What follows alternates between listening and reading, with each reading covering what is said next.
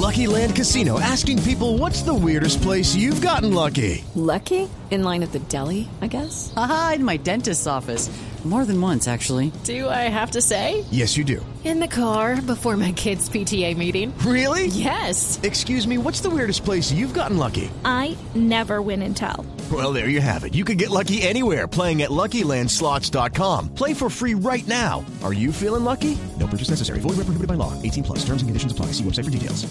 Llamamos al director general encargado de la Agencia Nacional del Espectro, al doctor Fabián Herrera Santana. Doctor Herrera, bienvenido a Mañanas Blue. Gracias por acompañarnos.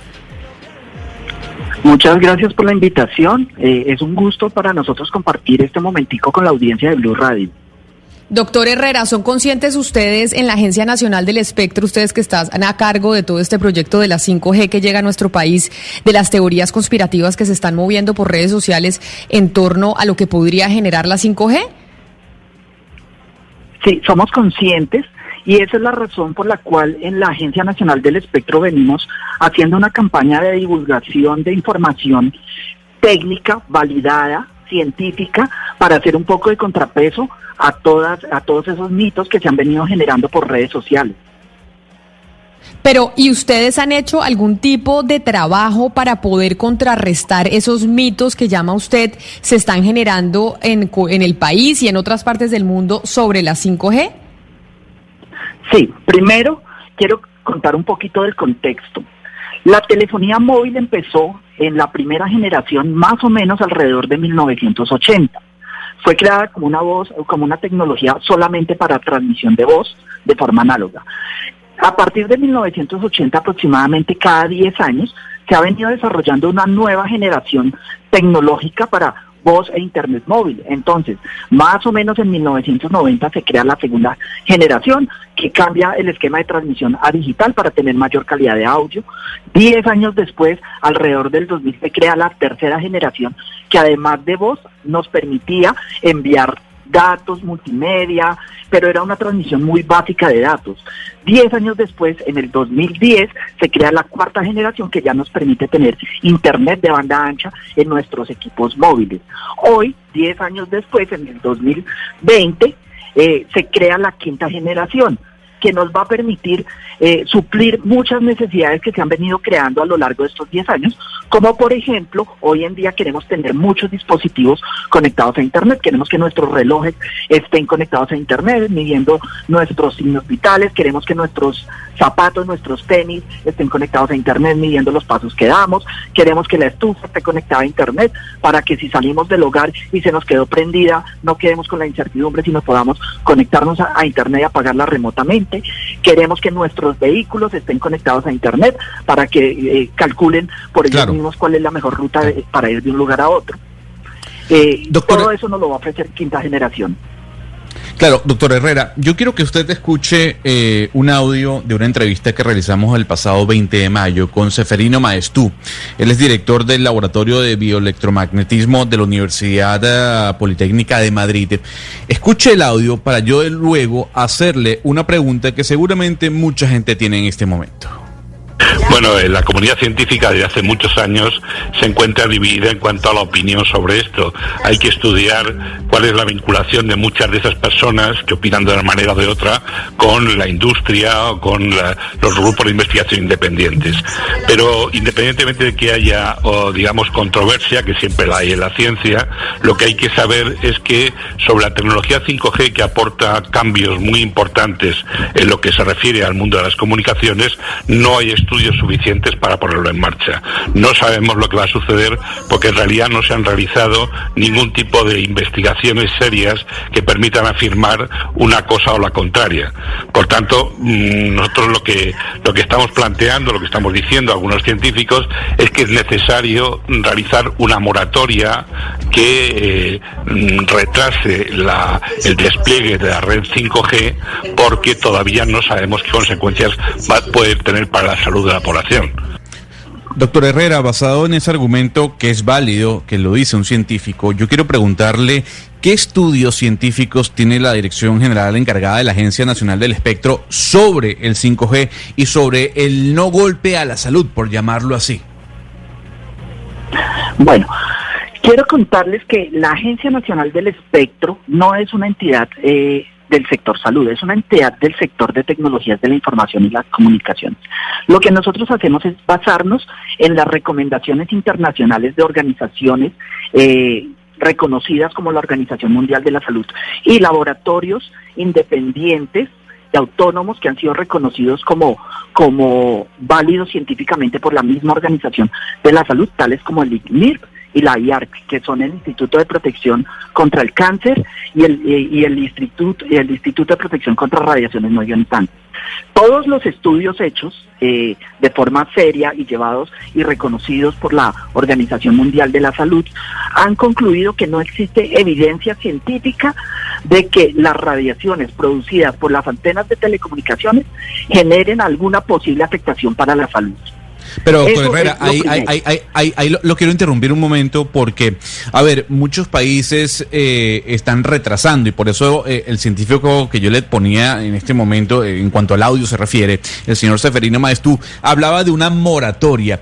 Por ejemplo, en Suiza, eh, las autoridades de diferentes ciudades decidieron esperar un poco más a que hayan estudios más concluyentes sobre la vinculación o no de la 5G en efectos eh, contraproducentes contra la salud. ¿Usted no cree que hay que esperar un poco más, una posible moratoria, para que hayan ya estudios evidentes que digan que la 5G no afecta a la salud de las personas, más allá de lo que usted menciona? A lo que a lo que yo voy es a que probablemente esos estudios nunca van a llegar a esa conclusión. Si lo que estamos haciendo es buscar un estudio que concluya en que las radiaciones generan cáncer, probablemente nunca vamos a llegar a esa conclusión como ha pasado hasta el momento y nos podemos quedar esperando toda la vida. Si hubiéramos esperado un resultado con esa conclusión, esta es la hora que no tendríamos telefonía móvil en todo el mundo. Entonces, lo que yo quiero puntualizar es que la 5G puede que tenga protocolos de inscripción de la información diferentes, pero las bandas de radiación en las que, en las que se emiten las señales son las mismas bandas que, que, que se han venido usando por, ya sea, o por los servicios de comunicaciones móviles de primera, segunda, tercera y cuarta generación, o bandas un poco más altas que ya en todo caso han venido siendo usadas por otros servicios de telecomunicaciones como los, los servicios satelitales. Es, adicionalmente, esta, esta, esta nueva generación tecnológica no emite potencias superiores a las de tecnologías anteriores. En Colombia se han autorizado el desarrollo de pruebas técnicas para, por parte de los operadores móviles y esas pruebas técnicas han sido acompañadas por la Agencia Nacional del Espectro para medir los niveles de potencia en el área de, la, de realización de las pruebas. Y hemos encontrado que las potencias son extremadamente bajas.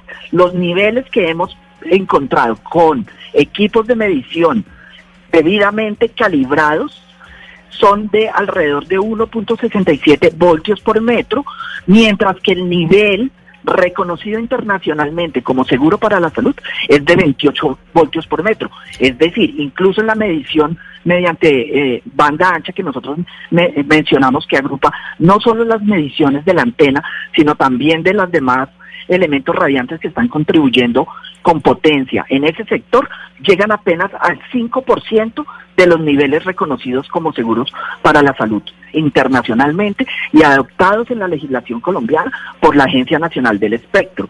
Luego yo considero que realmente no existe un riesgo eh, palpante que deba hacer que nosotros retrasemos eh, la adopción de nuevas tecnologías. Quiero Señor Herrera. sí, sí. Sí, sí, pero sí, ustedes en este momento están en un ah. trabajo que es muy cercano a lo que es, eh, por lo que le estoy entendiendo, a cazar noticias falsas, porque en este momento se está, desde hace mucho tiempo, se están eh, eh, difundiendo distintas fake news y las fake news están hechas de mentiras, pero también de imprecisiones o de verdades a medias. De lo que ustedes han visto que está circulando, mejor dicho, digámosle a la gente, no se, no se crean esto porque esto es mentira. Usted de, de lo que está circulando, ¿qué puede decir? Esto es mentira, no crea esto esto o esto es impreciso? Mm, bueno, primero eh, vi algún video por redes sociales en donde se mencionaba que creo que era en, el sector de Cali se habían instalado antenas cada 200 metros. Esto es completamente falso, antenas para 5G. Es completamente falso. La verdad es que el gobierno nacional, el Ministerio de Tecnologías de la Información y las Comunicaciones ha autorizado algunas pruebas puntuales de 5G en el país Eh, han sido como en cinco, cuatro o cinco lugares en Colombia, luego no se ha realizado ese despliegue tal como se presentaba en ese video. También les quiero decir que no existe una relación y hay pronunciamientos de la Organización Mundial de la Salud, no, no existe ninguna relación evidente entre las antenas de 5G y, el, y la... Y la y la propagación del COVID. Eso es completamente falso. Como les digo, la radiación, las potencias emitidas por eh, y las señales emitidas por 5G son en bandas que se vienen usando hace mucho tiempo para las telecomunicaciones móviles y con potencias incluso menores. Luego, no hay ninguna posibilidad de relación entre esos dos, dos eh, eh, elementos. Claro, sin embargo, doctor Herrera, cuando uno va a la mayoría de municipios del país, bueno, incluso a las grandes ciudades en Colombia, uno ve antenas de telecomunicaciones instaladas en patios de viviendas y en las azoteas de las casas y edificios. En el caso de la tecnología 5G, ¿qué es lo que dice la norma? ¿Qué se recomienda en cuanto a la distancia de la antena y la habitación de las personas? Pues para descartar cualquier posibilidad de afectación a la salud. Bueno, con relación a ese tema, eh, la, la no es, no es adecuado regular distancias a las antenas. ¿Por qué razón? No funciona de igual manera una antena que emite baja potencia a una antena que emite alta potencia. Lo correcto por esa razón es regular las potencias, no las distancias a las antenas. Al menos por, por eh, en razón a la afectación, a la posible afectación que, que, o a los temores que se puedan generar por la afectación a la salud, tiene mucho más sentido regular potencias que distancias. Esa regulación de potencias fue adoptada por la Agencia Nacional del Espectro en la resolución 774 de 2018. Adicionalmente, nosotros tenemos un sistema de monitoreo y realizamos monitoreos también eh, móviles permanentes para garantizar que los niveles de emisión de las antenas se cumplan. Las, las, las antenas de 5G están evolucionando para permitir que su despliegue sea mucho más sencillo y armónico con el ambiente para que se puedan instalar en postes de luz, para que tengamos eh, mayor infraestructura, pero menos eh, invasiva visualmente. Las antenas que están instaladas hoy en día eh, de telefonía e internet móvil son para servicios anteriores. Cada vez que llega una nueva generación tecnológica, se presentan estas estas oposiciones por parte de, de, la ciudadanía por los temores que se pueden generar. Sin embargo, la verdad es que la tecnología, por los beneficios que prestan las telecomunicaciones a la calidad de vida de las personas, termina abriéndose camino y nosotros terminamos aprendiendo a convivir con estas tecnologías. Hace 10 años tuvimos más o menos los mismos temas de miedos por afectación a la salud y hoy en día todos convivimos con tecnologías de 4G, tenemos smartphone con velocidades de conexión a Internet adecuadas y ya no nos imaginamos la vida sin un equipo como los que usamos hoy en día. Seguramente en tres o cuatro años con 5G va a ocurrir exactamente lo mismo. Vamos a estar acostumbrados a vivir con los beneficios que nos ofrecen las tecnologías de quinta generación y este tema va a estar subsanado. Por eso lo importante pues hoy es a confiar en fuentes, confiar en, en fuentes confiables de información. Por eso, por, eso, doctor Herrera, eh, le quiero poner otro audio de una fuente confiable porque es del lado científico, tenga su posición o no, o nos guste o su posición o no. Y le vuelvo a traer al, al doctor Seferino Maestú, repito, director del Laboratorio de Bioelectromagnetismo de la Universidad Politécnica de Madrid, hablando de eso, del límite de las antenas una vez éstas se instalen, para que usted me dé su opinión sobre lo que él dijo el pasado 20 de mayo aquí en este programa. Vamos a ver, los límites están establecidos ya hace tiempo. Esos límites nosotros consideramos que no protegen a la población. Son límites que están hechos a medida de la industria, pero no de, realmente de los resultados científicos. Los científicos nos están indicando que en niveles muy inferiores a esos límites establecidos se están produciendo efectos. Eso hay muchísimas publicaciones que lo cuentan. Pero lo que pasa es que la nueva tecnología 5G cambia bastante el modelo de radiación que va a recibir la población. Son antenas mucho más pequeñas, mucho más potentes, con gran capacidad de intercomunicación, con anchos de banda muy grandes y eso no sabemos qué efectos tiene sobre la biología. Sabemos muy poco sobre ello y por tanto es necesario estudiarlo y, por ahora no, se ha hecho, no se ha estudiado en prácticamente ningún lugar del mundo. Hay algunos estudios, por ejemplo en Estados Unidos, que ya nos indican su relación, digamos, con elementos eh, tumorales, pero todavía son indiciarios, no se puede establecer ningún criterio ¿no? sobre ello. ¿Usted cree que esta opinión es parte de una teoría conspirativa, doctor Herrera, o que hay que prestarle atención a lo que dice este científico, repito, Seferino Maestú? Lo que yo pienso es que eh, de haber estudios científicos ya comprobados sobre algún efecto que se pueda causar sobre la salud por parte de radiaciones de, de, la, de, antenas de puntualmente de telefonía móvil deben ser llevados a las instancias eh, necesarias para contar con la valida, con la validación adecuada. Eh, él se menciona que hay algunos estudios concluyentes, pero la verdad que los estudios no han sido eh, llevados a los laboratorios independientes a la Organización Mundial de la Salud. Me pregunto por qué. Eso es, eso es una pregunta que yo no podría responder. Pero lo que sí puedo, de lo que sí podemos dar fe en la Agencia Nacional del Espectro en este momento es que las mediciones que hemos realizado de las pruebas piloto de 5G y la información técnica que hemos consultado de, de de los catálogos, de los equipos, de los parámetros técnicos de radiación de las antenas y demás que nos ha sido proporcionada por los fabricantes de tecnología, hemos encontrado que los niveles de, de, potencia utilizados por 5G son incluso menores que los de tecnologías anteriores. Y de eso vamos a, creo que ayer publicamos eh, el informe de medición para que esté a disposición de todas las personas. ¿sí? No es, no es eh, un tema de hicimos la medición y confíen en nosotros, estamos publicando los resultados. Sí.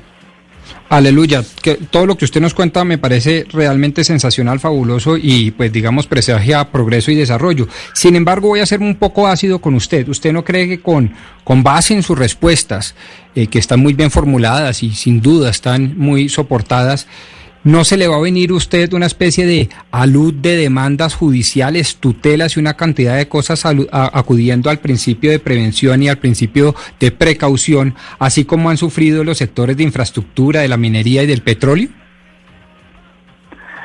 El principio, eh, es probable que nos lleguen las consultas y nosotros estaríamos muy felices de poder dar respuesta con la información eh, validada pues por organizaciones internacionales y las mediciones encontradas a nivel nacional por nuestros sistemas de medición y por nuestros ingenieros que están siguiendo los, los, los, las recomendaciones internacionales también en cuanto a la realización de las mediciones para que sean consideradas como válidas.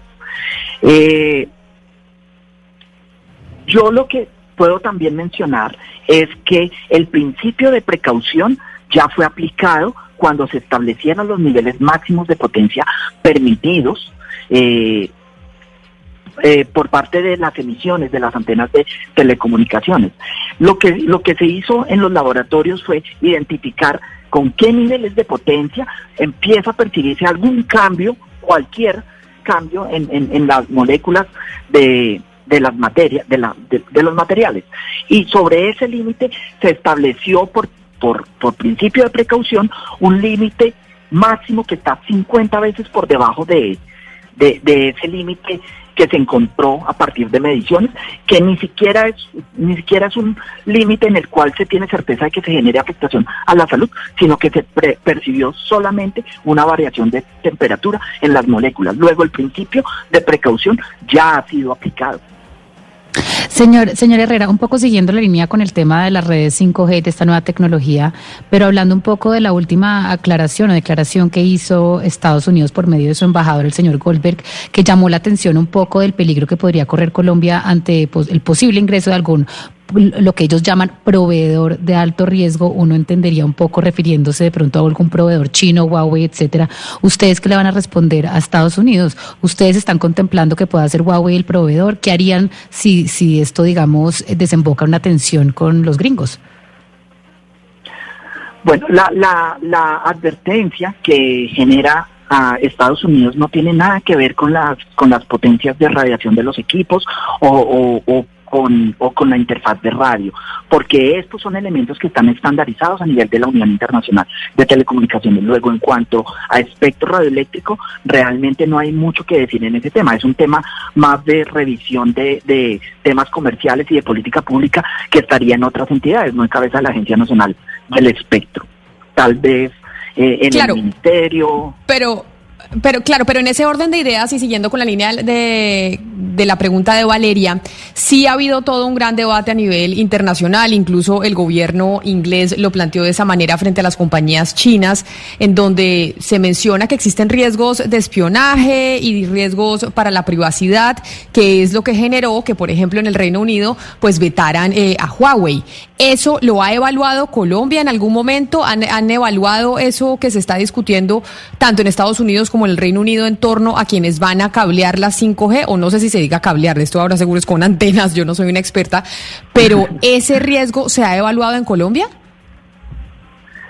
No sé si se haya evaluado en, Colombia por parte de entidades competentes. Es que, como les, les menciono, ese es un tema ajeno a las competencias de la Agencia Nacional del Espectro. Realmente nosotros limitamos nuestras funciones a, la planeación y a la vigilancia y control del uso del espectro radioeléctrico en donde no se está, eh, donde no se encuentra esta discusión planteada. Entonces, una última pregunta antes de que se nos vaya y agradeciéndole enormemente eh, su tiempo, señor Herrera, desde la Agencia Nacional del Espectro sobre este tema de la 5G. En lo que va para ya terminar, este proyecto de 5G en Colombia es qué? ¿Cuál es el estatus del proyecto hasta el momento para que tengamos claridad? Bueno, eh, este año fueron aprobadas por parte del Ministerio de Tecnologías de la Información y las Comunicaciones algunas pruebas técnicas para que los, eh, los operadores móviles se preparen para los despliegues comerciales que se podrían dar luego de la subasta de espectro que el Ministerio tiene planeada con el apoyo técnico de la Agencia Nacional del Espectro para el tercer trimestre del próximo año. Esa subasta es la que permitiría ya el despliegue comercial en Colombia. La, apuesta eh, en esta ocasión es ir a la par con los países desarrollados en cuanto al desarrollo de nuevas tecnologías. Quería resaltar que para las anteriores tecnologías, Colombia siempre ha llegado eh, un par de años, eh, digámoslo tarde, al baile, cuando los demás países, los países industrializados y llamémoslo así, del primer mundo, ya han desplegado sus redes, ya han obtenido los beneficios que presentan estas tecnologías, eh, es que nosotros llegamos eh, un par de años después a la adopción de, de estas tecnologías en Colombia. La apuesta en este momento es que Colombia se mantenga a la vanguardia junto con los demás países. Y en este momento somos pioneros en Latinoamérica como país que está desarrollando pruebas con 5G. Ese es el panorama que tenemos planteado desde el gobierno nacional para el desarrollo de la red 5G. Este año será para pruebas, el próximo año se realizará la entrega de la banda 3.5, que es la banda pionera, de acuerdo a lo, a, lo acordado por todas las administraciones del mundo en la UIT para que enseguida los operadores puedan realizar los despliegues comerciales y llevar los beneficios a la población. Pues señor Fabián Herrera, director de eh, general encargado de la Agencia Nacional del Espectro, mil gracias por habernos atendido, por aclarar las dudas, porque sí es verdad que en cuanto chat de WhatsApp que uno tiene de familia y amigos, le está llegando alguna información sobre estas redes 5G, así que nos parecía importante poder hablar con usted. Feliz resto de día. Camila, ¿puedo agregar algo muy cortico? Claro que sí, adelante, por supuesto. Debido a todas estas... Eh, cadenas de redes sociales, me parece importante que las personas tengan acceso a la información válida. Por eso, en la Agencia Nacional del Espectro estamos a punto de publicar un sitio en donde estamos referenciando los estudios de las organizaciones internacionales, eh, estudios serios, validados. Eh, allí estarán referenciadas las conclusiones de la Organización Mundial de la Salud, de, de los de los de, la, de los laboratorios independientes y todos los demás que hayamos encontrado con relación a este tema para que la gente pueda informarse adecuadamente. Okay, round two. Name something that's not boring. laundry? Ooh, a book club. Computer solitaire, huh? Ah, oh, sorry. We were looking for Chumba Casino. That's right. ChumbaCasino.com has over 100 casino style games. Join today and play for free for your chance to redeem some serious prizes. ChumbaCasino.com. No purchase necessary. Full prohibited by law. 18 plus terms and conditions apply. See website for details.